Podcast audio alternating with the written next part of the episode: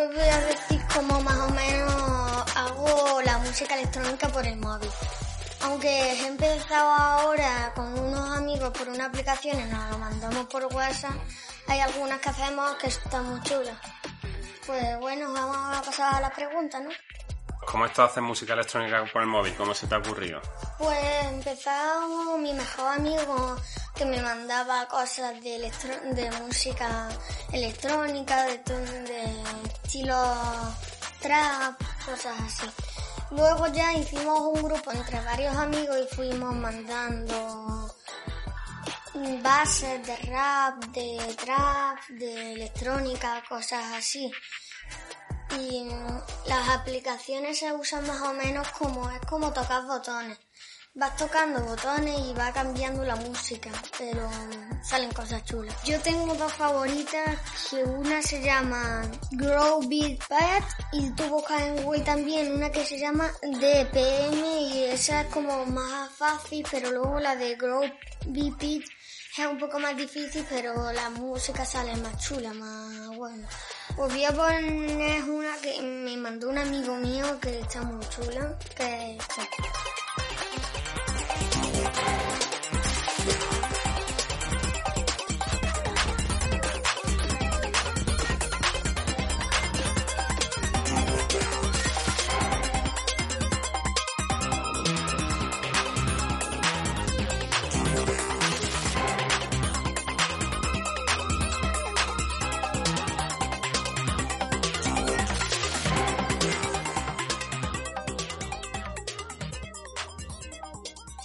Bueno, esos son 30 segundos de la canción. La canción dura un minuto y nueve. No decimos los nombres, pero ya iremos pensando nombres para canciones, cosas así. Sí, tengo un nombre artístico que también tengo un canal de YouTube que es en el que hago o enseño a hacer mortales y ahora estoy empezando con el parkour. Mi nombre artístico es JC Tiburón 8. El- lo de tiburón va por mi padre porque cuando jugaba al fútbol en mi pueblo le llamaban JC Tiburón. Pues y como yo me llamo Juan Carlos pues y mi número favorito es el 8, lo he juntado todo. ¿Tiene otra, otra canción de estas que, que nos quieras poner para los Una oyentes de Radio Vallecas? es esta porque yo me la quiero poner de despertador. Mira.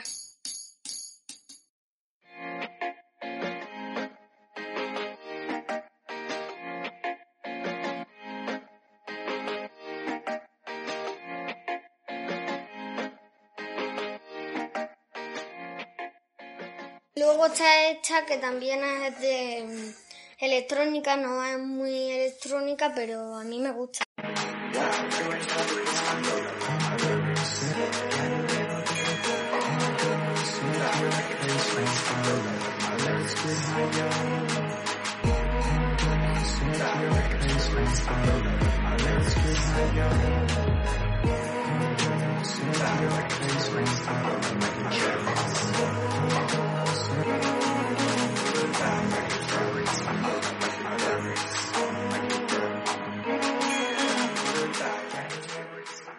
Y esa es la canción. Luego tengo varias de mis amigos que me gustan mucho.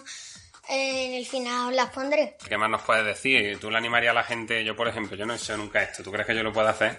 Sí, es fácil hacerlo, pero um, vamos a ver, tiene, mis amigos llevan bastante tiempo, ti- hacen mejores canciones, pero yo para empezar, mis amigos me han dicho que yo lo estoy haciendo bien.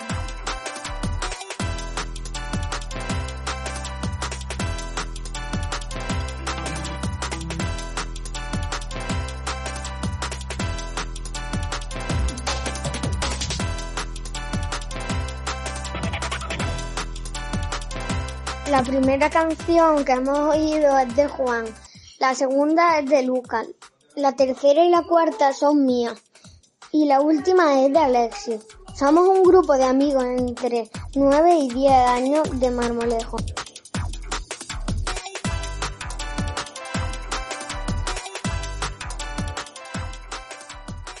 Un saludo para los oyentes de Radio Valleca y Post Apocalipsis Now.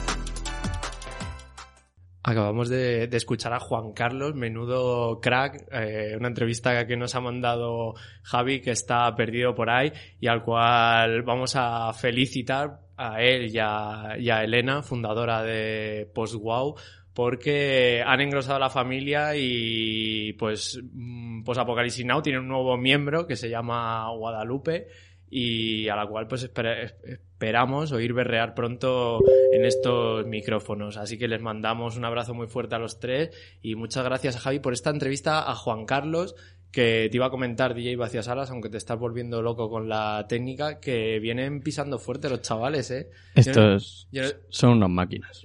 Tienen como 10 añitos y se están ya eh, chanelando unos temas ahí con el móvil para quedarte sentado. Que se prepare Drake. Yo me retiro ya. bueno, si es para que te retires, entonces bien lo están haciendo.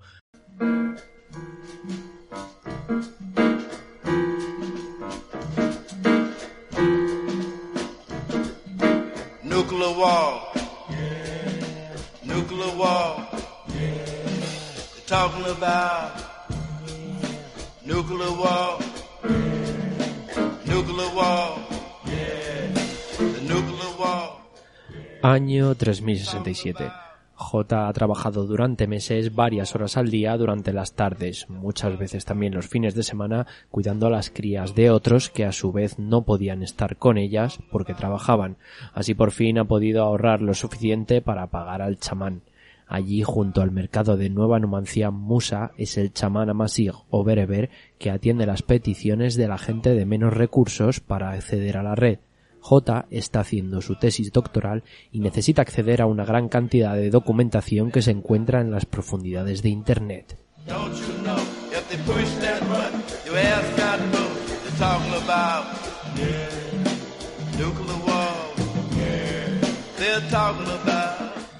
A la red solo pueden acceder de forma segura dos tipos de personas, las programadoras o hackers que conocen las arquitecturas de ciertas zonas de Internet y saben moverse por ellas como peces en el agua, precisas, rápidas, fiables, pero también muy caras. Y luego están las sacerdotisas o sacerdotes de los cultos religiosos que se comunican con las deidades que pueblan la red.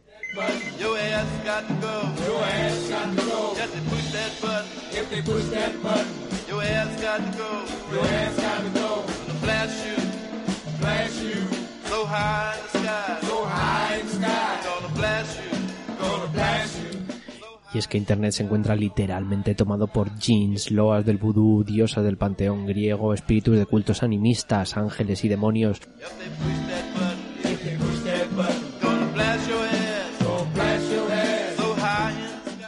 Después de pagar J accede a la pequeña habitación donde se va a realizar el ritual.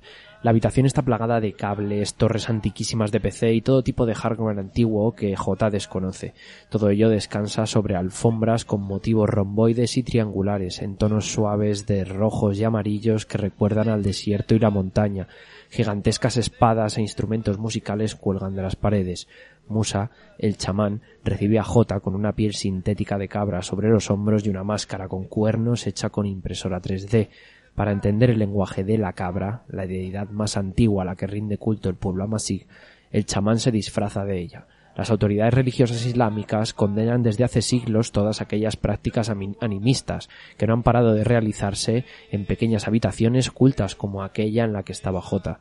Así, sobrevivieron hasta que llegaron a las grandes ciudades de la península para hoy hacer los rituales de conexión a Internet.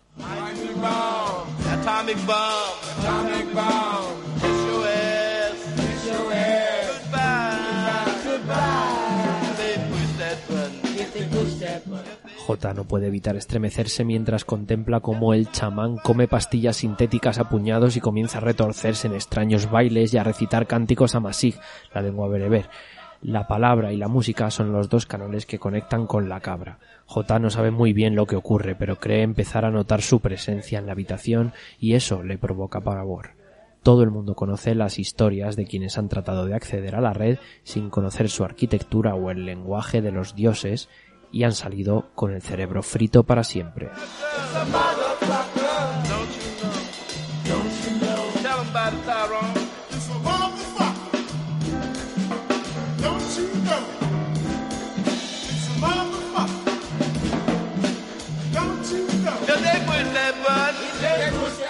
Año 2020. ¿Cuál es la relación entre la magia y la tecnología? Se cumplen 36 años de la publicación de Neuromante, libro fundacional del cyberpunk donde William Gibson acudió el término ciberespacio años antes del surgimiento de Internet. El libro narra la historia de cómo las dos inteligencias artificiales que pueblan la red, las más poderosas, se fusionan. Un momento de singularidad tecnológica. Crean una IA que controla absolutamente todo lo que pasa a la red, como una diosa omnipotente. No obstante, los rasgos humanos heredados de sus creadoras despuntan en esta inteligencia artificial.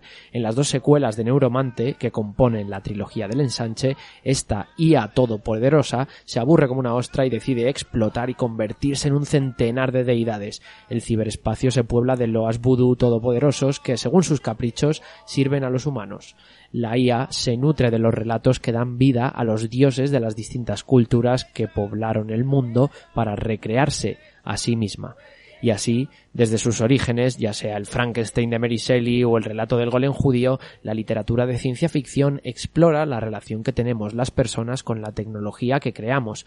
En este sentido, las deidades no dejan de ser una tecnología ancestral orientada a explicar y controlar, a la hora de relacionarnos con las máquinas siempre hay una parcela desconocida que no podemos entender y no han sido pocas las autoras que han decidido representar este misterio recurriendo a las deidades y a la magia.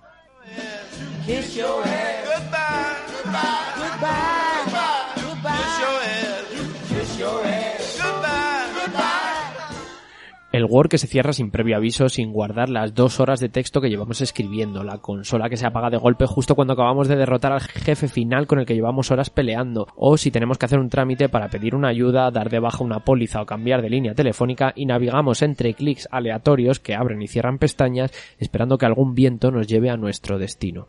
Seguiremos realizando los mágicos rituales de reiniciar la máquina, dar unos golpecitos o encomendarnos a Stallman para que no nos falle el cacharro justo en el momento en el que más lo necesitamos, como si unas deidades con mala uva manejasen sus circuitos. La máquina no deja de ser parte de la naturaleza y como ésta tiene partes que no entendemos para las que necesitamos crear explicaciones artificiales que derivan en ritos.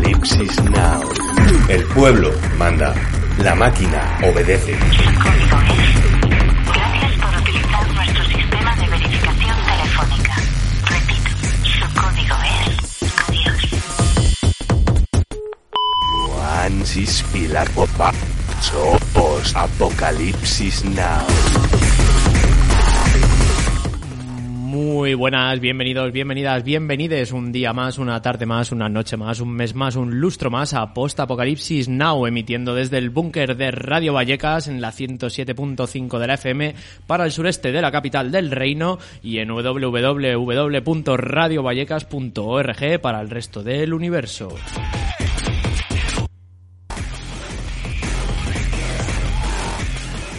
Son clavadas las nueve y cuarto de la noche. Hoy es jueves 14 de octubre y empezamos nuestro nuevo horario. Y hoy me acompañan en el estudio, al otro lado de la cristalera, el DJ Vacías Salas a los mandos del pedazo de chatarra más rápido a este lado de la albufera. Hola, buenas noches. Buenas noches.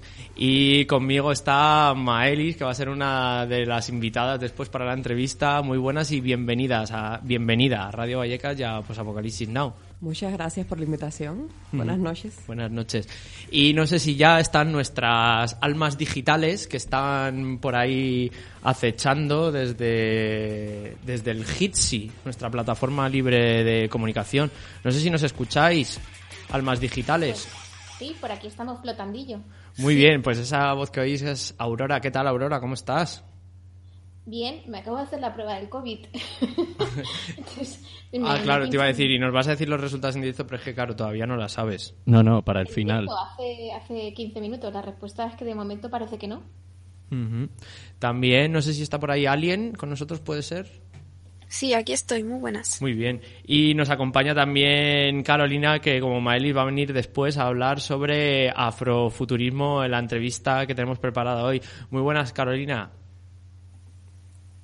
No sé si... Hola, ¿cómo están? Hola, Carolina, Me que no- alegra saludarlos. Estoy en Bogotá Eh, y bueno, Eso es. feliz de estar aquí. Nosotros también muy contentos de tenerte conexión Vallecas, Bogotá, Usera, eh, también por ahí en las Torres Kio, o sea, esto cada vez va creciendo más. Muy bien, pues vamos a mandar también un saludo a todas las radios que nos retransmiten a lo largo y ancho del Reino de España, porque Vacía Sala, no te olvides que aquí todavía tenemos rey. Hombre, por supuesto. Está clarinete, ¿no? Que no se nos olvide. Que El preparado. y pues eso, saludamos a Irola Irratia en Bilbao, a Radiopolis en Sevilla, al Maina en Granada, a Gorasol Radio. Esto del Rey se lo comentaba al Vacía Salas para hacer referencia a esa encuesta que ha salido esta semana, eh, justo el día de la fiesta nacional, muy entrecomillada, porque aquí en Radio Vallecas no teníamos nada que celebrar y hicimos un cadenazo radiofónico para quitarle la máscara al colonialismo que todavía sigue campando a sus anchas a este y a otro lado del charco. Y bueno, pues este mismo día salió una encuesta en la que decían, entre otras cosas, que, mm, que hay una mayoría muy corta y muy justa de españoles que prefieren república a la monarquía. Lo curioso de todo esto que esta encuesta tenía los mismos resultados que el CIS, Ah, perdón, tenía los mismos parámetros que el CIS para, para realizarse, pero no salió en ningún medio de comunicación de, de masas porque y en los que salió se puso como la, la encuesta que han hecho los medios de izquierdas o la encuesta de Podemos. Pero salió la bandera que hizo eh, la Brigada Águila en el cielo, que era preciosa. Ah, sí, que se equivocó un, se equivocó un Que era muchacho. blanco, rojo, amarillo, rojo, blanco. Eh, genial. La nueva, la Los nueva, compañeros han llegado a la conclusión de que la nueva bandera es jamón serrano. Perfecto. Ah, pues, ostras, es buenísimo. Totalmente. Muy bien, pues del jamón serrano, como decíamos, hoy vamos a hablar aquí de afrofuturismo, que no sabemos si tendrá algo que ver o no con el jamón serrano. Las expertas nos lo dirán. Pero lo que sí sabemos es que DJ Vacía Salas se ha preparado una, una lista afrofuturista y cuéntanos, Vacía Salas, ¿con qué vamos a empezar? Pues empezamos ya. Esto es va a ser Flying Lotus. Eh, Putty Boy Strut. No, no te sabes ni los títulos de las canciones. Eres un desgraciado. Efectivamente. No trabajas nada. Y nunca. tampoco, y tampoco sé leer. Pero el vídeo, el vídeo del, del tema está guapísimo de Cyriac. Eso iros a mirarlo al YouTube mientras lo pongo.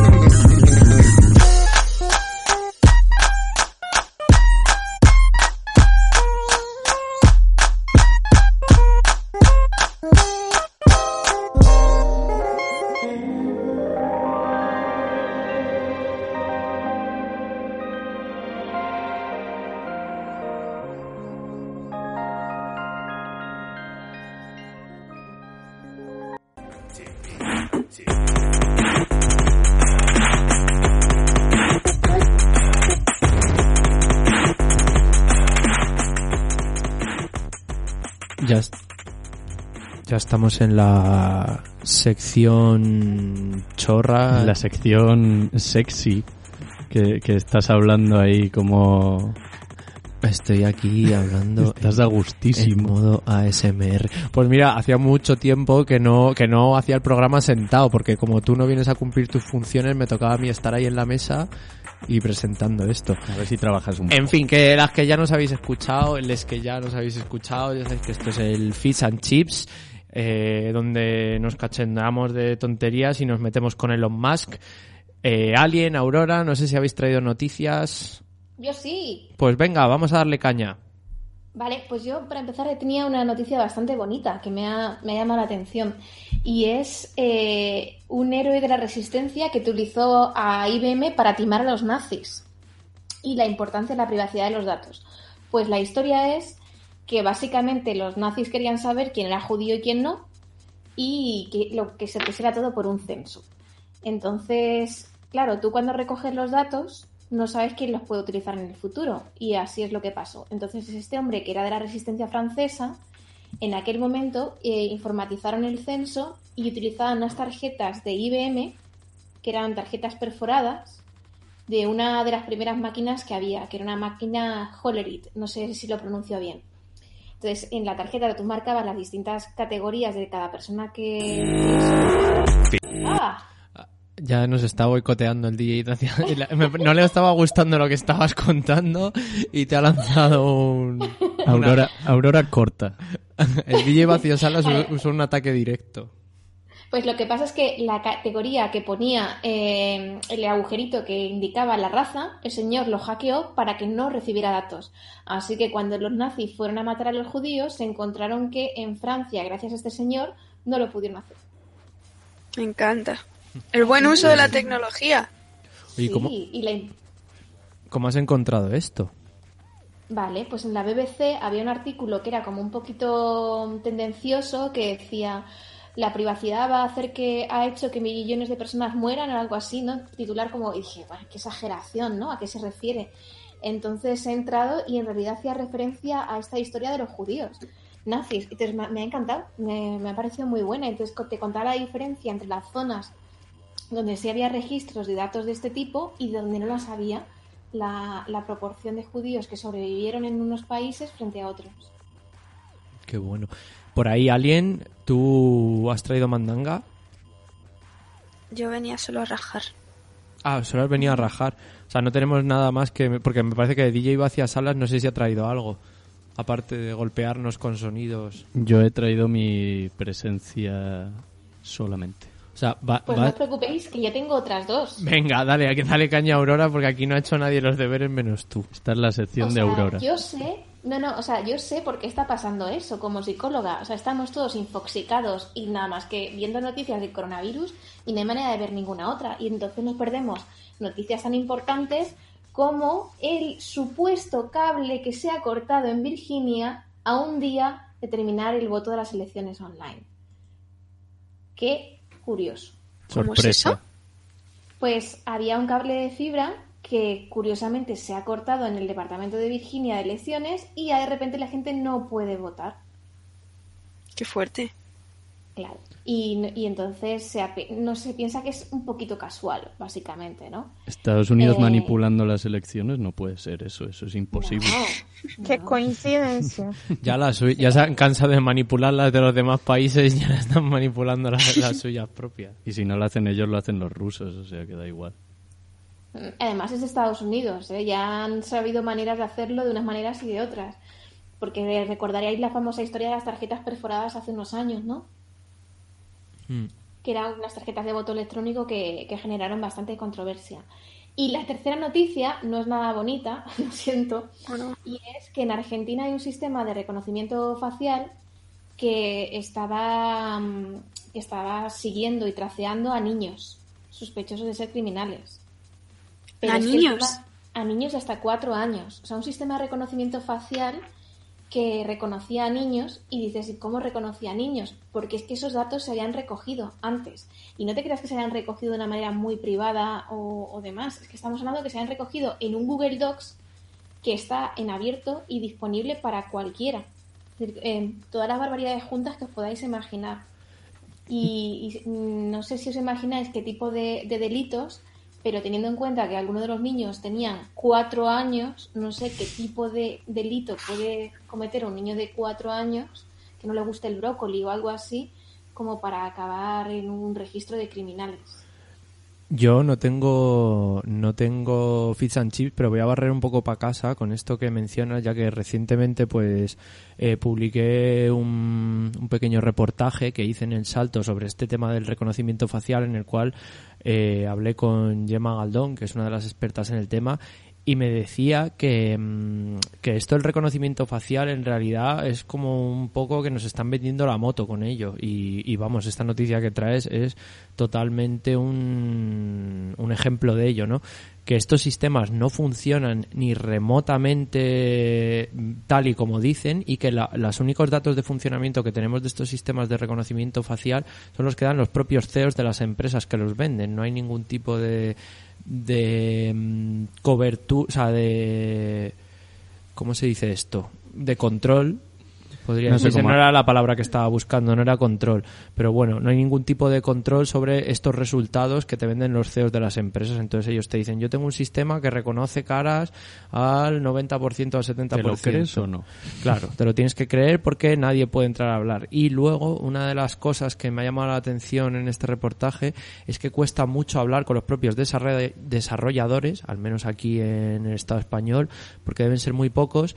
Y, Porque y no firman contratos y de porque firman confidencialidad. contratos de confidencialidad pero ni incluso en bajo anonimato quieren hablar pues yo creo que porque es un entorno muy cerrado pero pero cabe pensar que igual esto no está tan desarrollado como, como quieren decir Yo, Así que la, bueno. la única tecnología de reconocimiento facial que apoyaría sería la que te permitiera distinguir si el niño o niña o niñe se parece al padre o la madre, que es la típica cosa que nos trae a todos de cabeza.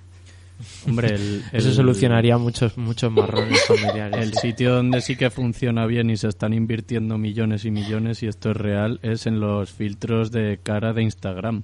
Ahí es donde están trabajando los mejores desarrolladores. Hombre, claro, mismo. pero es que nosotros aquí lo que queremos es que la tecnología se desarrolle para hacer el chorra. Claro, claro. O sea, ahí es- está lo es- o sea, importante. nosotros a O sea, tope con, tener la, la cara de un cerdo. con ¿sabes? contrata Oh, ejércitos de, de ingenieras.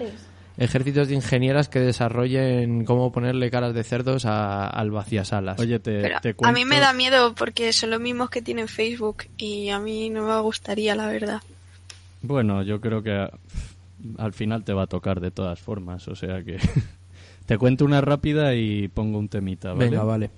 Eh, estoy de- recordando, ¿eh? no estoy leyendo del móvil ni nada. En Vietnam eh, resulta que hace, hace un mes o por ahí pillaron una mafia que estaba reciclando preservativos a Oh, nivel sí. industrial. Que estaban robando preservativos usados y, y limpiándolos, hirviéndolos, enrollándolos otra vez y revendiéndolos. Si eso no es el capitalismo más bonito, Qué horror. Eso, está Al Gore dando palmas con, con las orejas. Toma reciclaje. Oye, pues lo- la música que me he preparado me ha gustado bastante porque he tenido que hacer investigación porque sabía poquita cosa de afrofuturismo. por primera vez en tu vida, en, en tres temporadas Flipa. que llevamos de programa. Lo que he puesto antes era de Sun Ra, que eso sí lo conocía, Flying Lotus también, pero esta que viene se llama Ebony Bones y es el que te dije que era el tema más perfecto para este programa. ¿Por qué? Porque es una señora cantando afrofuturismo style total, fit la maldita eh, Orquesta Filarmónica de Pekín. A tope con los chinos, con las chinas y les chines.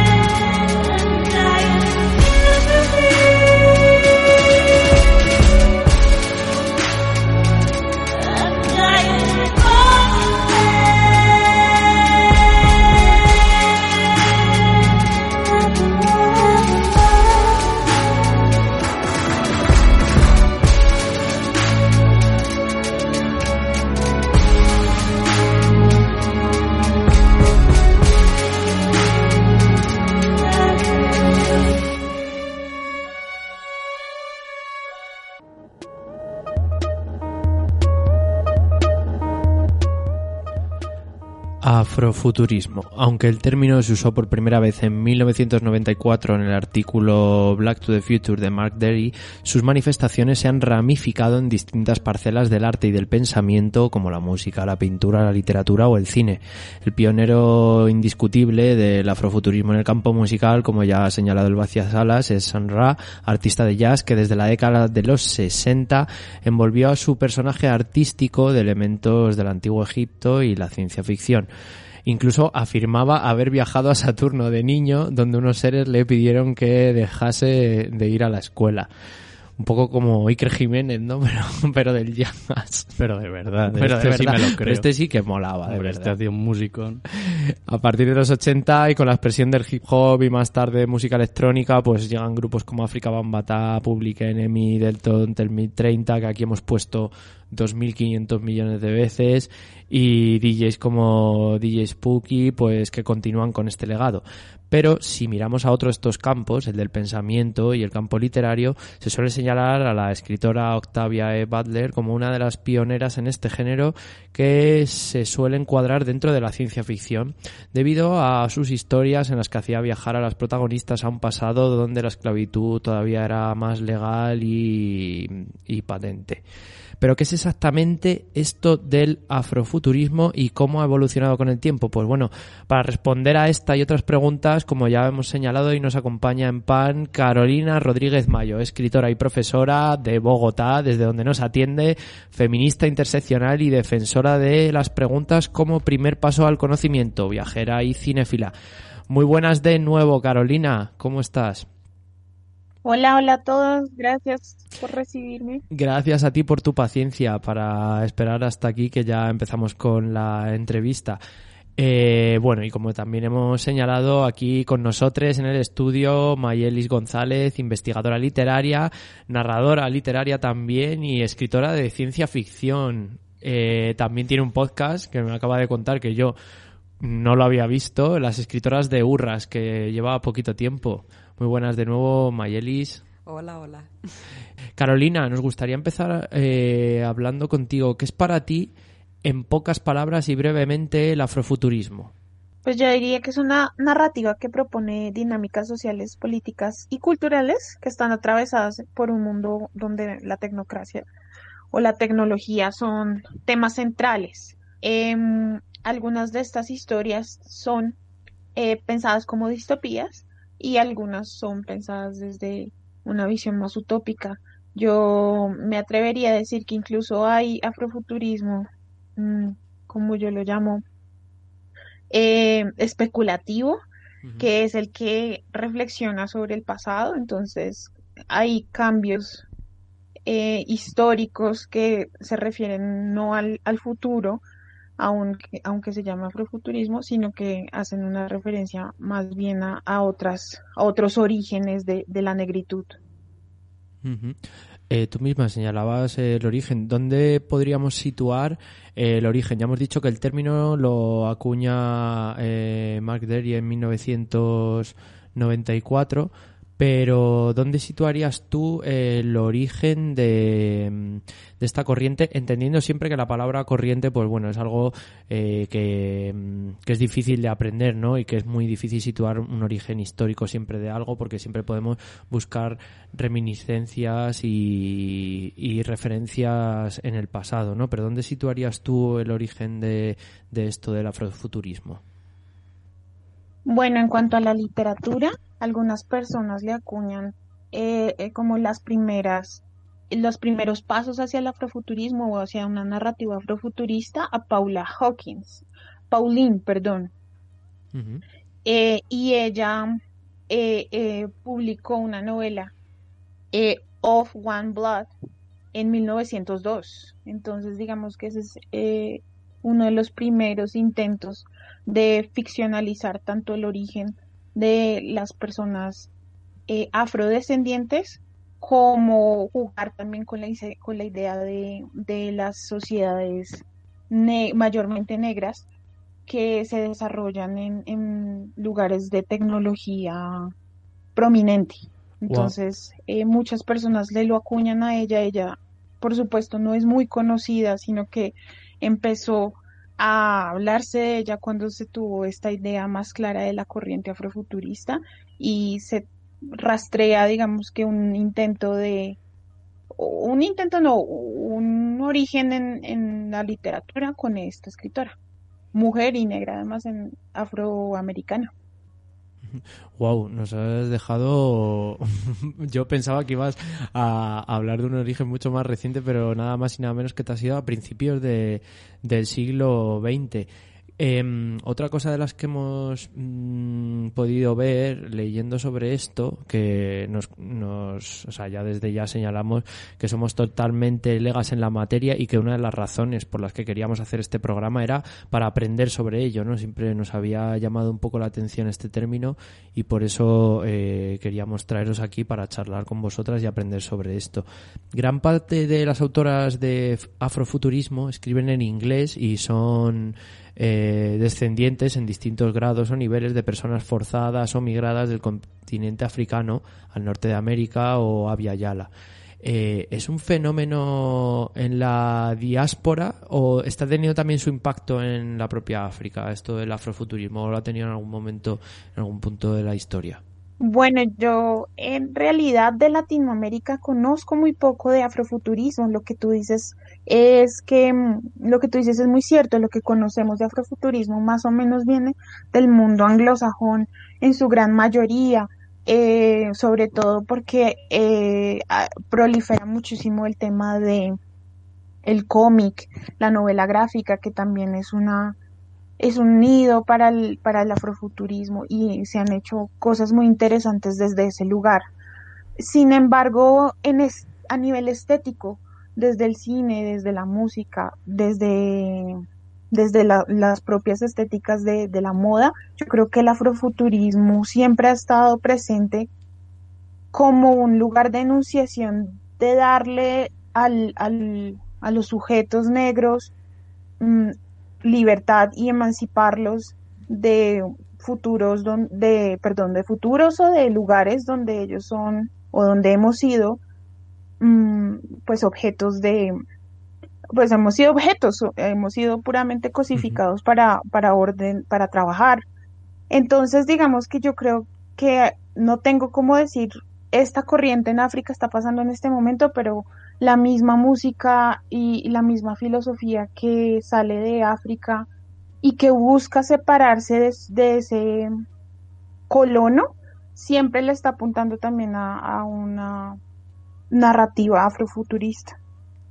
Mayeli, no sé si tenías también algo que añadir en este punto. Sí, es interesante también eh, la llamada segunda ola o segundo movimiento de, este, de esta corriente afrofuturista, porque eh, si bien el término fue acuñado en 1994 por un hombre blanco, tenemos que decir, eh, en esta segunda ola son los activistas, los escritores, los músicos eh, afroamericanos, sobre todo afro-norteamericanos, los que toman el, el, mando, el control de este movimiento y entonces realizan un trabajo teórico, un trabajo de revalorización y de agitación incluso cultural eh, yo tuve la oportunidad de conocer precisamente a, Reinaldo Anderson, el, compilador de esta famosa antología de afrofuturistas, en, unas jornadas que se realizaron en 2018 en Bilbao, las jornadas precisamente de la diáspora africana. Y aquí uno de los conceptos que, me parece fundamentales y me parece explicativos de por qué esto es un movimiento sobre todo que se está llevando por parte de eh, sujetos afrodescendientes, sobre todo de eh, Estados Unidos. Y tiene que ver con la misma concepción cultural de lo que significa ser diáspora africana para eh, un país como Estados Unidos y lo que puede significar ese mismo concepto para Latinoamérica. Para hablar sobre esto tendríamos, que no lo vamos a hacer aquí por un problema de tiempo, que remontarnos a, los propios orígenes de la colonización de, América, de las dos Américas del Sur eh, y del Norte, y bueno, los diferentes países que intervinieron en, en esa colonización. Eh, y de la diferencia que hay, por ejemplo, con eh, esta identidad cultural de las personas eh, negras que fueron llevadas a los países que luego, o sea, que fueron colonizados por España, frente a los que fueron colonizados por Inglaterra. Y si bien hemos visto que a lo largo de la historia de Estados Unidos se ha dado recurrentemente ese movimiento que implica una especie de eh, añoranza por un paraíso perdido africano, que se ve en el Back to Africa, que en el mm. siglo XVIII, que se ve luego en los movimientos de eh, eh, durante los, años 60 en estos movimientos civiles que, se dan en Estados Unidos, también cómo se resalta este aspecto de la negritud y de la exploración de esa nostalgia frente a ese paraíso africano perdido. Y esto en Latinoamérica, esto sobre todo en el área del Caribe, no ocurre así, puesto que desde los siglos eh, 18 y ya mucho más en el 19 se, se está hablando, se puede hablar de una identidad eh, mestiza eh, frente a, a, esa, a esa África perdida a la que ya no se, no se desea volver, no se ve como ese paraíso eh, añorado. Y esto tiene que ver entonces cómo se asumen esos elementos del legado africano que pasan por la mitología, que pasan por la religión, que pasan por los rituales, cómo se asumen desde la cultura y sobre todo desde la literatura. Entonces tenemos que... Eh, a lo largo del siglo XX varios movimientos que tienen que ver con la poesía, que tienen que ver con una literatura más mainstream en, oposición a esa literatura de género de la que estamos hablando fundamentalmente aquí cuando decimos afrofuturismo, sí rescatan ya elementos de, eh, de, este legado africano. Y podemos pensar, por ejemplo, en todo el movimiento que durante las vanguardias ¿no? del siglo XX se da en el contexto eh, caribeño con la llamada poesía negrista, y con representantes como Alejo, eh, como Nicolás Guillén, como M.S. Ser, como René de Pestre, como Fran Fanon, son teóricos que son poetas que exploran esa, esa, ese legado de lo negro en sus contextos y lo que significa para ellos siendo caribeños este, este legado. Luego, eh, Alejo Carpentier, por ejemplo, que es lo uno, exacto. En, en, tu artículo, ¿no? Y que es uno de los autores que, que esta segunda ola de, del movimiento afrofuturista siempre rescata como, como uno de los componentes fundamentales de, de, su literatura y de su movimiento. Eh, escribe varias novelas insertas en este, en este contexto y en, este, en estos elementos de lo africano. El reino de este mundo, Ekwe Ambao, son, son novelas que, que, rescatan este, este legado. Eh, sin embargo, vemos entonces que muchos, muchas personas que actualmente y que en ese momento también incursionan en, en, literatura, eh, o en teoría incluso literaria, que tiene que ver con lo africano, no son eh, necesariamente personas negras pero sí son personas que en su legado cultural eh, inevitablemente se han eh, confrontado con ese mestizaje que, toda Latinoamérica y especialmente el Caribe tiene. Y me voy a callar un ratico. No, no, no, está, está perfecto. Y, además ya has soltado varias, varias obras, varios títulos que seguro que hay mucha sí, gente soltaré que más. Busquen ah. lápiz y papel. buscar, buscar lápiz y papel para, para seguir esta entrevista. Quisiera hacer un, como una acotación sobre lo del mestizaje, eh, del que nos hablaba de lo que nos hablaste en, en, un momento, porque creo que ese, proceso justamente que se ve en, las, en, en Latinoamérica y que se ve en, el Caribe, ha, digamos que retardado el tema de que las negritudes se vean a sí mismas eh, como una comunidad. Es decir, en Estados Unidos, eh, cosas como la segregación llevaron a que estas personas se unieran como comunidad y se identificaran a sí mismas como negras, como afroamericanas y lucharan por unos derechos de manera conjunta. Aquí el tema de la negritud ha sido y todavía está en la mesa de discusión sobre quiénes somos negros y quiénes son eh, mestizos y que si eso es más una, una cosa fenotípica o si es una cosa cultural. Entonces, por ese tire y afloje, digamos que el afrofuturismo latinoamericano, o lo que podemos rastrear de él, es, es muy diferente a lo que vemos de, de países como con legado anglosajón. Entonces, creo que solo quería como decir eso, porque si es un, un, proceso, el mestizaje fue un proceso que se deseaba o que se, se, fue un plan para Latinoamérica para, y, el Caribe para blanquear eh, la cultura nuestra.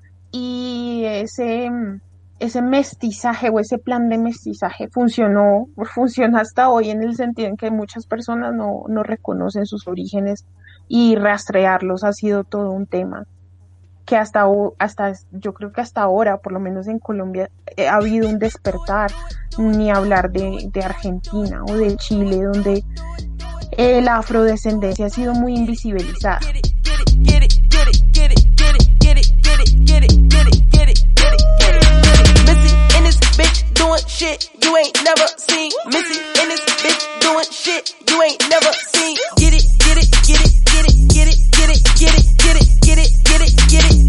Get it, get it, get it. Stop. Back in this bitch, Missy hopping out the sun roof. I got about hundred cool shooters with me, hundred troops. Got a hundred bands going ham. We don't give a damn. It go up and down, round and round like a ceiling fan, round like a ceiling fan, round like a ceiling fan, round like a ceiling fan, round like a ceiling fan.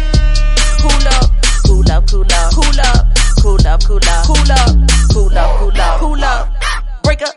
make them lose control. Ain't no AC going hard. Tip up 44, feel like Jay Z. Feel like Jay Z. Feel like Jay Z. Feel like Jay Z. Feel like Jay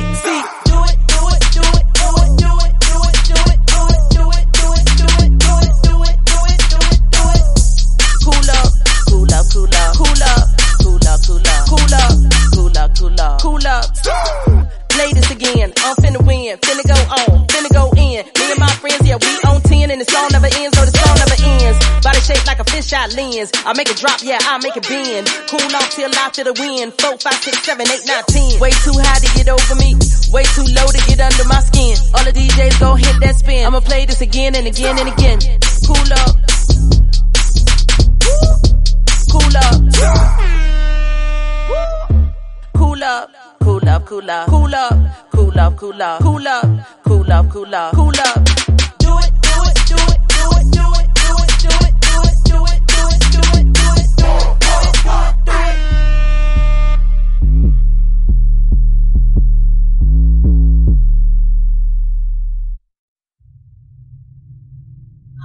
So she actually got to the party? Oh no, dear. She stayed home the whole time. Are you serious? She was at home? See, that's the problem with you kids now. Y'all don't get it. And we're just supposed to be Millie rocking on every single block. I done sat here and talked about the greatest, the most timeless woman of all time, and you sitting here asking me about a party. Listen, I want you to go out there, and I want you to go get it. Go follow your dreams. Nice to meet you.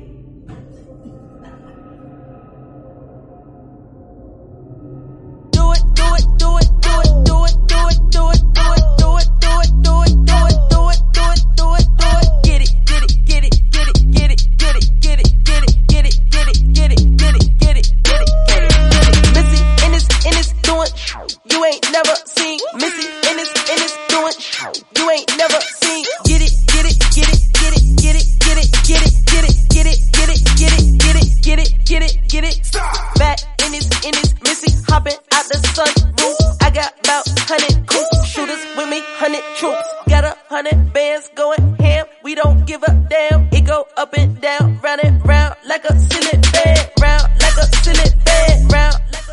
Eh, desde varios ámbitos de la ciencia ficción, cada vez hay más autoras que reclaman utopías frente a la avalancha de distopías, sobre todo en ciencia ficción mainstream que estamos viviendo, ¿no? La escritora Nedio Corafor, que ella misma no se define como afrofuturista, aunque igual yo no he leído personalmente su obra, pero eh, aquí de hecho entrevistamos a su traductora en... Carla Sí, a. Carla. Eh, en- entrevistamos a Carla, pues no me acuerdo, hace unos programas. Eh, ella señala que la ciencia ficción tiene un gran poder como escritura política, ¿no? En tanto en cuanto nace de la pregunta ¿y si? Y te permite, digamos, pues a partir de aquí hacer un constructo político que eh, rompa un poco los límites a los que nos tiene acostumbrados a lo mejor el, el juego común de la, de la política. ¿Puede suponer el afrofuturismo un vector de cambio social y político? Y os la lanzo a las dos la pregunta, ¿no? ¿Y hay obras ya que reflejen un poco esto? No sé si quieres empezar tú, Carolina. Sí, sí, creo que... eh, pero pues yo, por supuesto, creo que la literatura sí ha funcionado para darle ese poder a las personas de verse en otros lugares de enunciación. Entonces esa pregunta que tú haces me parece muy importante porque la literatura funciona como eso, como que nos deja imaginarnos como un otro, como un otro, para, para poder pensarnos en precisamente futuros mejores o futuros diferentes o incluso pasados eh, alternos. Digamos que para mí el tema de Octavia Butler es muy significativo en ese sentido porque ella eh, no solamente está creando ciencia ficción, sino que ella está creando con sus personajes eh, emocionalidades diferentes. Y a partir de eso, por ejemplo, una de sus protagonistas, si no estoy mal, la de la parábola del sembrador, eh, ella tiene una, entre comillas, enfermedad, una condición que es súper empática. Entonces, las cosas realmente la tocan de una manera muy significativa y le causan muchas impresiones y eso no le permite tener relaciones comunes y corrientes con, sus, con las personas a su alrededor y la tienen muy protegida. Pero no viene de un lugar necesariamente marginal, al contrario, ella en la protagonista de esta novela viene de un lugar de estabilidad económica, de una familia que la rodea y la quiere y la valora. Entonces creo que sí nos permite ver que el lugar de las personas afrodescendientes no siempre tiene que ser la esclavitud, la criminalidad o la marginalidad. Ella misma señalaba en una entrevista que Octavia Butler que le llamaba mucho la atención cuando un profesor suyo de escritura creativa le decía eh, no especifiques que el personaje es negro si eso no va a tener algún peso en la historia, ¿no? Y ella se preguntaba cómo, ¿no? Como si eh, para él, digamos, ser negro estuviese asociado a ciertos comportamientos o valores y si esa persona no iba a caer en esas ideas preconcebidas, decía el profesor de escritura creativa que tenía que eh, no debía señalar que era negro porque se hacía perderse al, al lector. Mayeris, no sé si quieres añadir algo a la, a la pregunta. Sí, sí. Eh, bueno, como te decía, yo he tenido oportunidad de, he tenido oportunidad mm, acercarme directamente a varios miembros de este de esta segunda ola de, del movimiento afrofuturista, de escucharlos en sus conferencias, de eh, sentir cuál es el, el tipo de, de activismo y de modus operandi que, que realizan para con la difusión de esta literatura y de esta manera de, de hacer el arte.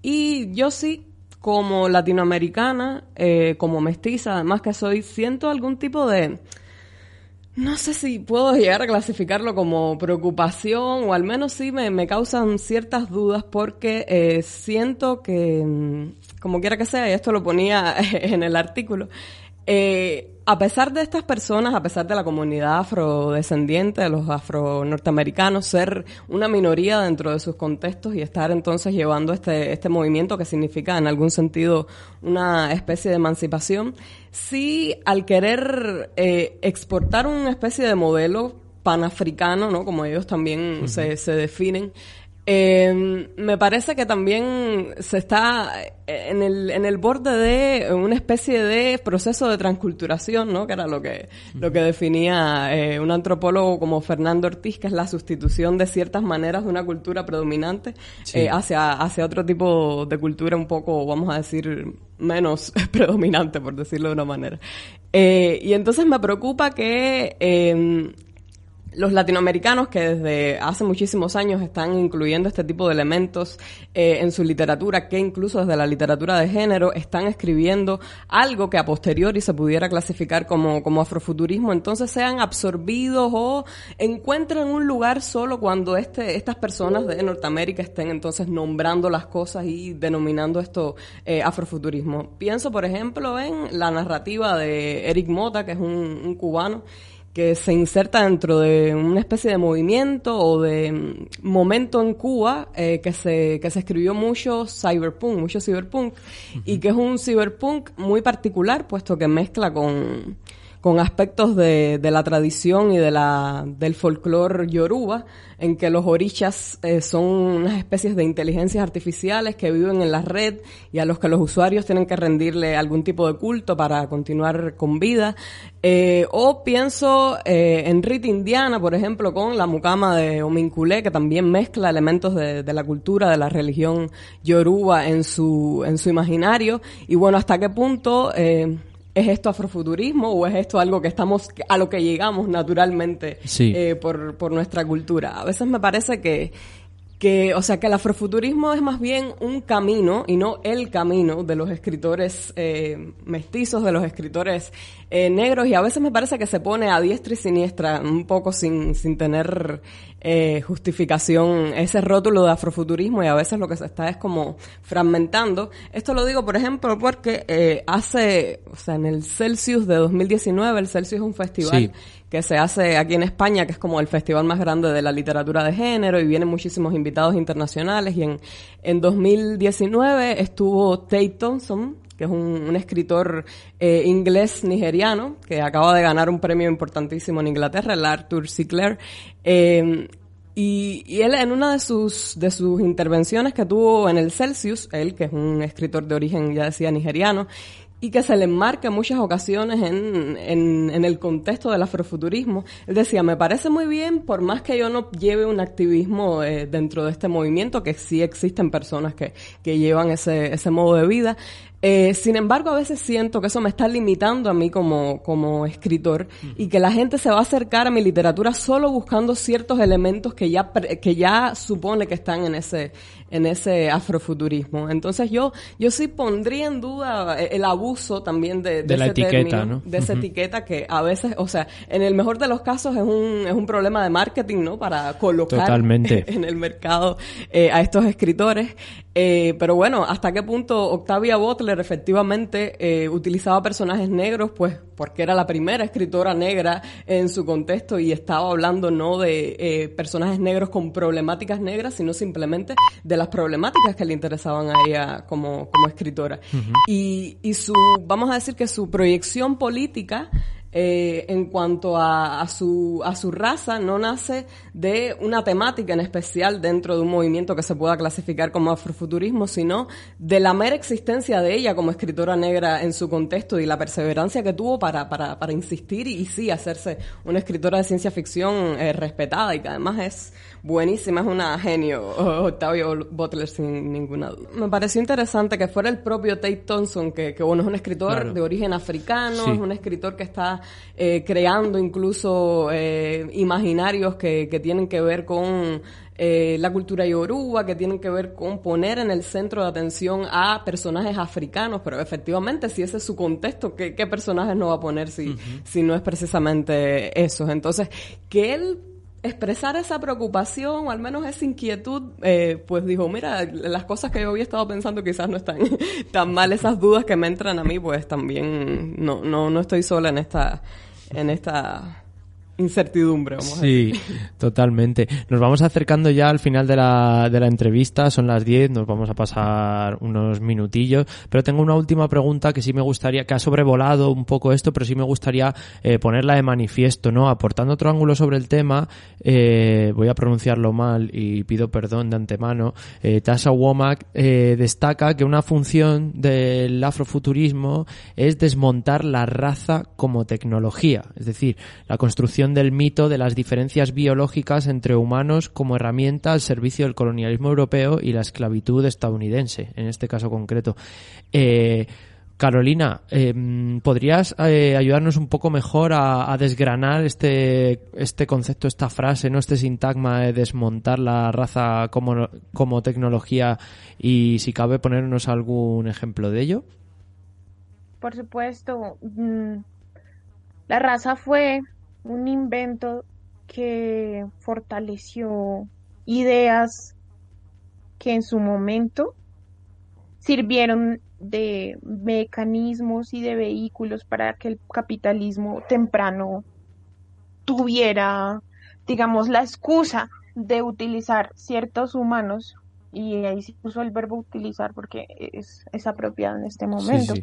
utilizar estos seres humanos como únicamente un recurso eh, para unos objetivos económicos. Entonces la raza se, la raza no tiene ninguna, ningún fundamento biológico y por esa razón se utiliza para hacer unas diferenciaciones entre las personas que están usando otras personas y pues esto, este invento tiene profundas eh, pues sí tiene unos profundos eh, sí acciones en, en las sociedades del momento siglo XIV, siglo III incluso antes Bueno, hasta hoy. Disculpa, te iba a decir, claro, que ahora mismo estamos viendo en Europa cómo están volviendo a surgir movimientos que hace no tiempo pululaban por aquí, que siguen hablando de raza y que tienen ya eh, representación parlamentaria importante en distintos países europeos. Sin ir más lejos, ayer mismo en San Blas, aquí en Madrid, eh, un grupo de neonazis hizo una marcha para eh, atacar a unos jóvenes pues que estaban en un centro porque eran jóvenes que habían venido aquí a este país sin sus padres y digamos que poniendo la raza como, como excusa asociada a la criminalidad pues fueron a, a pegarles y Qué valientes, ¿eh? Que tienen miedo de unos niños de 14 años. Sí, totalmente, ¿no? Tres- 300 personas. Eh, se han puesto bombas en centros de menores no acompañados, quiero decir, es algo que parece que no está tan lejano, ¿no? Como, como parecía y que si no lo aplastas bien vuelve a resurgir. A mí lo que estaba diciendo ahora Carolina me, me estaba recordando a pues a todo el sistema carcelario de Estados Unidos eh, actual que básicamente es un 90% de gente negra trabajando gratis. O sea que es el- la esclavitud 2.0 básicamente. Sí, y de hecho mm, la raza sí, o sea, en, eh, en- si lo ponemos en un término sociológico, sí ha construido identidades, es decir, no la podemos, no podemos decir que la raza no existe. Mientras la raza siga funcionando como funciona en este momento y es que nos clasifica y que no nos clasifica en este sentido en que construimos identidad alrededor de ella, no que nos clasifique a nivel fenotípico únicamente, sino que alrededor de ellas ya se construyeron cosas, es decir, que no, no la podemos totalmente, eh, digamos que, mm, decir, no, ya no existe. Pero por supuesto que tenemos que pensar en un llegar allá, como lo propone eh, Yomac, Womack, perdón. Womack, sí. Eh, y, y entonces, ¿qué pasa con esto? Creo que muchas personas que han escrito sobre aliens y sobre afrofuturismo en este sentido de, de la más de la herencia anglosajona por lo por las aclaraciones que nos hacía ahorita Mae Ellis es que mm, si nos enfrentamos a esa otra raza alienígena, ¿no? Digamos, voy a poner el ejemplo de un cuento corto de Octavia Butler, eh, Hijo de la Sangre, em, pues eh, ahí vemos realmente que nosotros somos todos la misma raza, porque estamos en contraste con unos alienígenas que sí son completamente distintos a nosotros. Entonces creo que ese paralelismo se hace desde el afrofuturismo, desde la ciencia ficción, para precisamente subrayar más las similitudes que tenemos y no las diferencias y también para subrayar eh, las las condiciones sociales o cómo eso nos diferencia en el trato de unos a otros. Totalmente. No sé, Mayeli, si quieres añadir algo. Pues no, que lean autores afrofuturistas y autores que incorporan elementos de la cultura africana en sus literaturas. Eh, también mencionar, hablábamos mucho de Octavia Butler, también quería mencionar a otra autora eh, canadiense jamaicana que se llama Nalo Hopkinson, eh, que aquí en, en España está publicada eh, su novela Hija de Lesbara y esto es casi un spam porque, bueno, yo intervine en la traducción junto con, con Arrato Hidalgo y es una autora que hace lo mismo, o sea, rescata todo este costado del folclore eh, Yoruba, Vudú, pues se mezclan mucho esto- estos imaginarios en, el Caribe y los rescata para eh, recrear una sociedad distópica en un Canadá posapocalíptico y ver entonces cómo son los sujetos negros los que, o sea, cómo se organiza la vida alrededor de, estas comunidades y, es una novela excelente, de un autor excelente. Además, Mayeli, fuera de micro, eh, me ha contado que ella tiene un libro de ciberpunk para niños y no lo vamos a dejar largarse del programa sin que nos explique eh, esto de ciberpunk. Claro, es que ella también es, es escritora de ciencia ficción, tiene cuatro novelas publicadas, ¿no? Si- Sí, cuatro libros, dos Bueno, son libros de relatos. Dos son libros de relatos y, y dos novelas. Sí, bueno, cuéntanos esto eh, del ciberpunk para niñes. Este Cyberpunk para niños se llama Espejuelos para ver por dentro y, y fue publicado el año pasado por la editorial gaditana eh, Cerbero.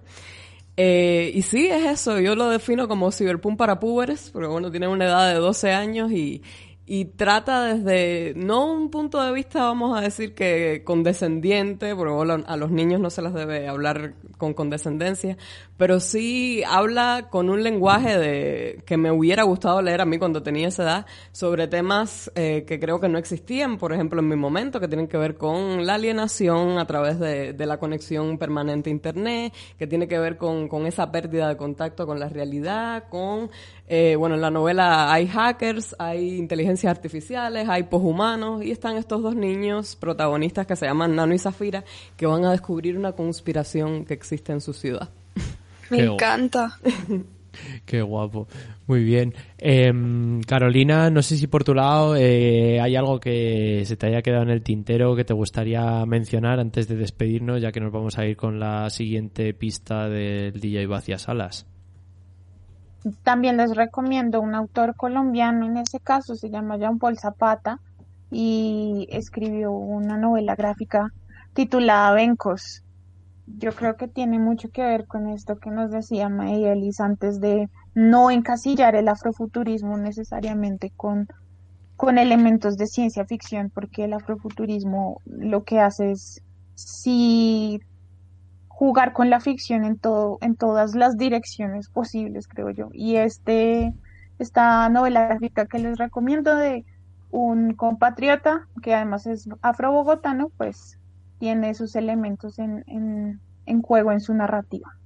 ¿Puedo hacer una última recomendación? Por supuesto, las que queráis. Eh, ahora que estuvo sonando tanto su nombre con las nominaciones a los Nobel, que fue una de las favoritas, también está Maris Condé, una escritora caribeña que, que también utiliza estos elementos y que desde la literatura fantástica, no de ciencia ficción, eh, sí explora eh, los costados de la historia y el sujeto negro dentro de esta historia. Y les recomiendo mucho la novela Yo Titúa, Bruja Negra de Salem, que, explora precisamente eso, una, una persona negra que fue eh, procesada ¿no? en estos juicios eh, en Salem contra las brujas y, y es la historia contada desde su tradición, desde su religión y desde su persona. Pues llevamos un buen baúl de, de lecturas con esto, con este programa. Eh, muchísimas gracias Mayelis y Carolina por acudir a, a estos micrófonos de Radio Vallecas, como le decimos a todo el mundo que viene a visitarnos. Esta ya es vuestra casa, podéis volver cuando queráis. gracias. Y, Muchas gracias. y sabemos que se han quedado temas en el tintero, temas sin tocar, preguntas sin abrir. No sé si Aurora hay alguien que, bueno, yo no he recibido eh, señales del vaciasalas, no sé si habéis querido intervenir en algún momento, ¿no? Porque aquí como no os estoy están viendo. con la boca abierta y tengo que admitir que en lo que estábamos hablando ya me compré un par de libros para bajarme Pero no digas la plataforma, esperamos que haya sido directamente a la, a la editorial o a la librería X, ¿eh? Aurora. Sí, sí, no, no voy a decir la vía. Oye, Yo, yo igual aquí apuntando en la libretita. que tenemos que celebrar ya para despedirnos que Amazon va a tener que contratar a cuat- casi 4.000 4.000 trabajadores. personas. ¡Qué Es verdad! Palazo a Amazon. No, van a recurrirlo porque no Van les a parece- recurrirlo, pero bueno. Hombre, Pero que no, pero por lo menos que no se crean omnipotentes, que vean que, que de vez en cuando algún palazo se llevan estas compañías. Pues de nuevo reiteramos muchísimas gracias. Yo eh, he aprendido un montón y me ha encantado escucharos, así que os emplazaremos seguramente para futuros programas. a la segunda Con parte. mucho gusto. Muchas gracias. Pues, Muchísimas gracias. ¿qué vamos a escuchar ahora, DJ Pues, Bacias Salas, a ver, para despedirnos de nuestra querida audiencia? Cuando me dijiste el otro día que íbamos a tratar afrofuturismo, eh, así como al, al ratillo, me vino a la memoria una cosa que vi en YouTube hace unos años, en, seguramente a las 5 de la mañana, en unas condiciones un poco malas. Es una señora que se llama Grace Jones, que no sé si la conoces. No, no me suena de nada. Pues es el mayor exponente del afrofuturismo, yo creo, en imagen. Una modelo y cantante, mocatriz, seguramente, seguro que también actuó. También actúa. Y voy a poner luego el videoclip en, en Twitter En porque, porque vais a alucinar. Es de los 80, pero es como de 3080. De hecho, igual em, vamos a pedir a, a nuestras entrevistadas que nos pasen estas listas de, de lecturas que nos han recomendado y las pondremos en la, en la publicación Bien de hecho. Y Archive para, para que podáis asaltar las librerías y las bibliotecas, que siempre las tenemos ahí y sabed que podéis escribir a la biblioteca de vuestro barrio, ir a preguntar y pedir que compren libros para vosotros, que siempre en las bibliotecas eh, esa función existe y muchas no las conocemos. O sea, de ir preguntar por un libro no lo tienen y decir, oye, ¿podéis comprarlo? Pues tienen pasta y compran estos libros. Así que acudid a llenar de afrofuturismo las bibliotecas de vuestros barrios. Y comprarse libros. Nos vamos. Hasta dentro de 15 días volvemos el 29 de octubre, jueves, a las 9 de la noche. Esto ha sido Post Apocalipsis Now. Miss Grace Jones, slave to the rhythm.